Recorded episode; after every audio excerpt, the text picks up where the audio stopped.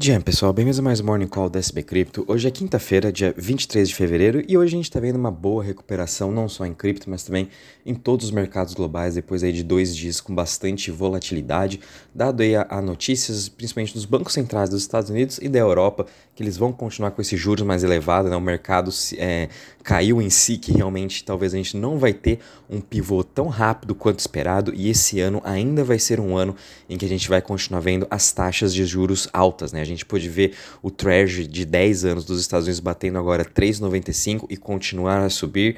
Uh, o dólar index também está continuando numa alta. Hoje tem leve alta 0,04, mas mesmo assim ele já vem subindo em mais de 2% esse mês.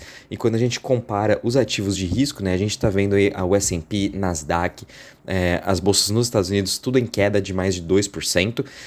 Já em, na Europa, eles ainda estão conseguindo fechar o mês no positivo. Porém, no geral, a gente ainda continua com muita volatilidade, muito por conta do dólar e dessa taxa de juros que continua subindo, né? Cripto, por outro lado, ele vem aí na contramão de todo o mercado, né? Esses dias ele teve também essa sua correção, muito por conta de que a gente já, já subiu até bastante, né? Nesses últimos dois meses, praticamente, subindo mais de 100, 200, 300%, dependendo da sua cripto. No geral, o mercado de cripto está subindo já 44% no ano e no mês o mercado como um todo está subindo também 3,43%. Então, mesmo assim, com a gente vendo o dólar voltando a subir e até mesmo a taxa de juros e medos ainda de recessão e que a taxa de juros vai continuar alta né, no, no mundo todo, cripto vem se tornando esse grande outlier, muito mostrando aí a sua resiliência e também que realmente talvez o fundo dele tenha sido lá quando o Bitcoin bateu seus 16 mil dólares e Ethereum bateu seus 800 dólares, né? Com isso a gente está vendo o Bitcoin subindo 1,54% hoje a 24.405, Ethereum voltando a subir 1,92% a 1.167. Acredito que para o Bitcoin e Ethereum eu quero ver o Bitcoin né, superando essa região dos 25 mil dólares, que ele já tentou umas duas, três vezes, não conseguiu. E o Ethereum também superando a região dos 1.700 dólares, que é muito importante. Em seguida, a gente tem BNB subindo 1,74% a 311 dólares, Ripple subindo 2% a 0,39, Cardano subindo 2,65% a 0,39 uh, e Polygon também subindo 4,10% a 1,39 e Dogecoin subindo 0,90 a 0,08. Já em relação às maiores altas das últimas 24 horas, a gente continua vendo o Stacks, que é uma Layer 2 do Bitcoin subindo 26% hoje, todo esse ritmo que Stacks já vem subindo na semana mais de 154% e no mês subindo já 185%. Tudo isso aí são ainda todos aqueles o hype que está tendo do Ordinals, né, que é a nova aí NFTs dentro do Bitcoin. Então, Stacks também está ganhando cada vez mais utilidade.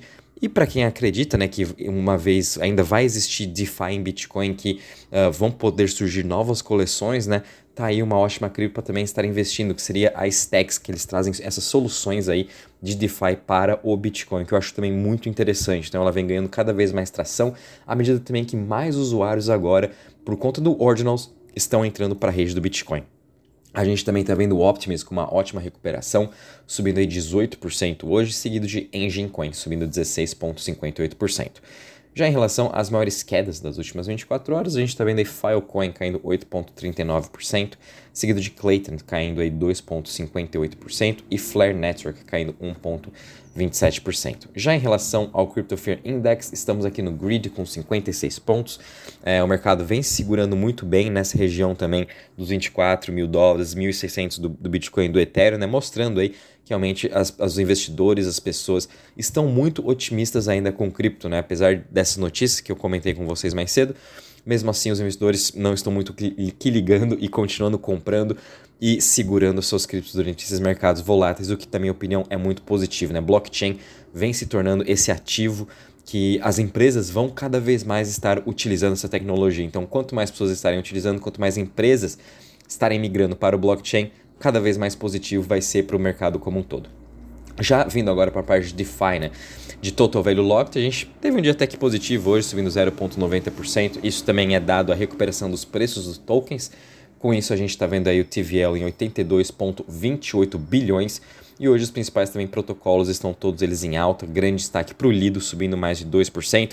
Isso reflete também aí na sua variação de preço, né? Lembrando que a gente está aí há quase a menos de 10 dias do novo upgrade do Ethereum, em que ele vai agora fazer o grande unlock dos seus tokens, né? Então é, vale a pena a gente continuar acompanhando os tokens de Liquid Staking Derivatives, né? Tanto Lido, FraxShares, Swise, até mesmo Coinbase, né? Que tem o seu C, o CBETH, né? Que é o, o token líquido do Ethereum dentro da Coinbase. Então, à medida que a gente também vai se aproximando desse upgrade, a narrativa de Ethereum, né, os, os, os LSDs continuam muito forte, então vale a pena acompanhar. Já analisando agora em relação às chains, é, tá tendo até que um dia positivo quando a gente analisa aí as top 20 chains, é, a gente teve uma queda aqui quase de 41% hoje, só em um dia da Phantom, acredito que tenha sido alguma computação errada aqui do site do DeFi Lama, porque ontem, na semana, já estavam subindo em mais de 40%, em um dia caiu um TVL de, de 40%, é, tá aqui pelo tarô. É, depois eu não, não, não achei nada até agora sobre o tarô, porque dessa queda de 92% do seu TVL, mas ele é um protocolo de empréstimo dentro da Phantom. Depois eu vou pesquisar mais sobre e postar aí com vocês no grupo, tá? Mas tirando Phantom, em relação aí às outras chains, todas elas aí com um bom dia até, e de novo, grande destaque para a Arbitrum, subindo mais 4% hoje. E de novo, quando a gente analisa todo o seu ecossistema, todos eles também em forte alta, né? Para quem quer conhecer mais sobre Arbitrum, né? Ontem a gente postou um Crypto Alpha no nosso canal do YouTube, falando sobre Arbitrum e todo o seu ecossistema, né? Explicando cada um dos seus principais projetos. Então, vale a pena ficar de olho. Arbitrum vem realmente aí uh, sendo a principal chain esse ano sobre DeFi e até mesmo com maior uh, ganho orgânico, tanto em DeFi, usuários, volumes, enfim, tudo, né? E ela também já superou a Arbitrum, a, a Ethereum ontem em relação a transações diárias. Então a Arbitrum agora está fazendo mais transações que a Ethereum. Agora falta somente a Optimus, né, que é uma outra Layer 2 aí, tá fazendo também mais transações que a Arbitrum. Polygon e Arbitrum já estão fazendo esse processo, né? Vindo agora em relação às notícias, a gente teve aqui notícias bem positivas, voltando ainda de novo para a parte de investimentos, né? A gente está vendo aí uh, uma, uma empresa de Web3 de gaming studios, a Kratos, acabou de levantar uma rodada de 150 milhões de dólares e também adquiriu uma guilda na Índia, que é a IndyGG, que é uma das guildas, uma das guildas que até eu acompanho bastante, é, que essas guildas investem também em outros tipos de jogos na Índia. Então agora, de novo, né, Índia sendo esse grande foco de games, obviamente a Polygon estar lá, vai estar lá também, está lá na Índia, né, ajudando todos eles nessa grande evolução, então achei bem interessante. Vale a pena também ficar de olho em IndieGG, que é uma guilda aí também negociada. Então, acho bem positivo isso para todo o setor e a gente continua vendo as empresas, os VCs investindo forte nesse setor de games, o que é muito importante, né? Como eu sempre falo, esse ano o grande destaque vai ser games para trazer aí os próximos milhões e bilhões de usuários. Vindo um pouquinho agora para a regulamentação, infelizmente ontem um, um, juiz né, acabou de ordenar que as NFTs que o Dapper Labs vende, que é da NBA Top Shot, uh, que são figurinhas, né, cards aí colecionáveis em NFT uh, da, da, dos jogadores de NBA, agora são, foram decretados como securities, né, são como se fossem investimentos. É, então isso começou a causar uma confusão de novo no Twitter. Então qualquer, qualquer card negociável que você tem, até se fosse card físico mesmo, né, vai ser uma security. Então é, começaram aí até brincar um pouco com esse juiz no Twitter em relação a isso, mas de novo, é, a gente está vendo aí mais uma coleção de NFTs é, sendo aí uh, regulamentada e agora falando que são securities, o que pela lei, como a gente já comentou até no nosso papo anterior, pela lei dos Estados Unidos, desde 1933, praticamente qualquer coisa que você falar é, pode ser sim uma security, então isso aí está trazendo bastantes contro controvérsias, né? Vamos ver o que vai acontecer nessa parte de, de regulamentação ainda sobre NFTs, que agora vai entrar bastante também na, no tópico. A gente também está vendo aqui a Aptos se juntando com a Outlier Ventures, né, que é uma outra aí, venture capital, uh, que eles vão estar criando um programa de acelerador de Web3 na Califórnia, que eu achei bem interessante. A Outlier Ventures também trabalha com a Filecoin e a Polygon, né? Eles também têm aí um Basecamp, né, um programa de acelerador com essas duas criptos e agora juntamente com a Aptos para cada vez mais aumentar essa expansão de Web3 no mundo todo, que é bem interessante, né? Aptos vem aí fazendo também diversas parcerias, tanto na Ásia, agora também nos Estados Unidos, na Califórnia. Vai ser bem interessante, né? Continue acompanhando Aptos, essa Layer 1, porque o foco dela é muito grande, é em Web3 e é em games. Então, quem sabe aí pode estar surgindo novos projetos dentro dela.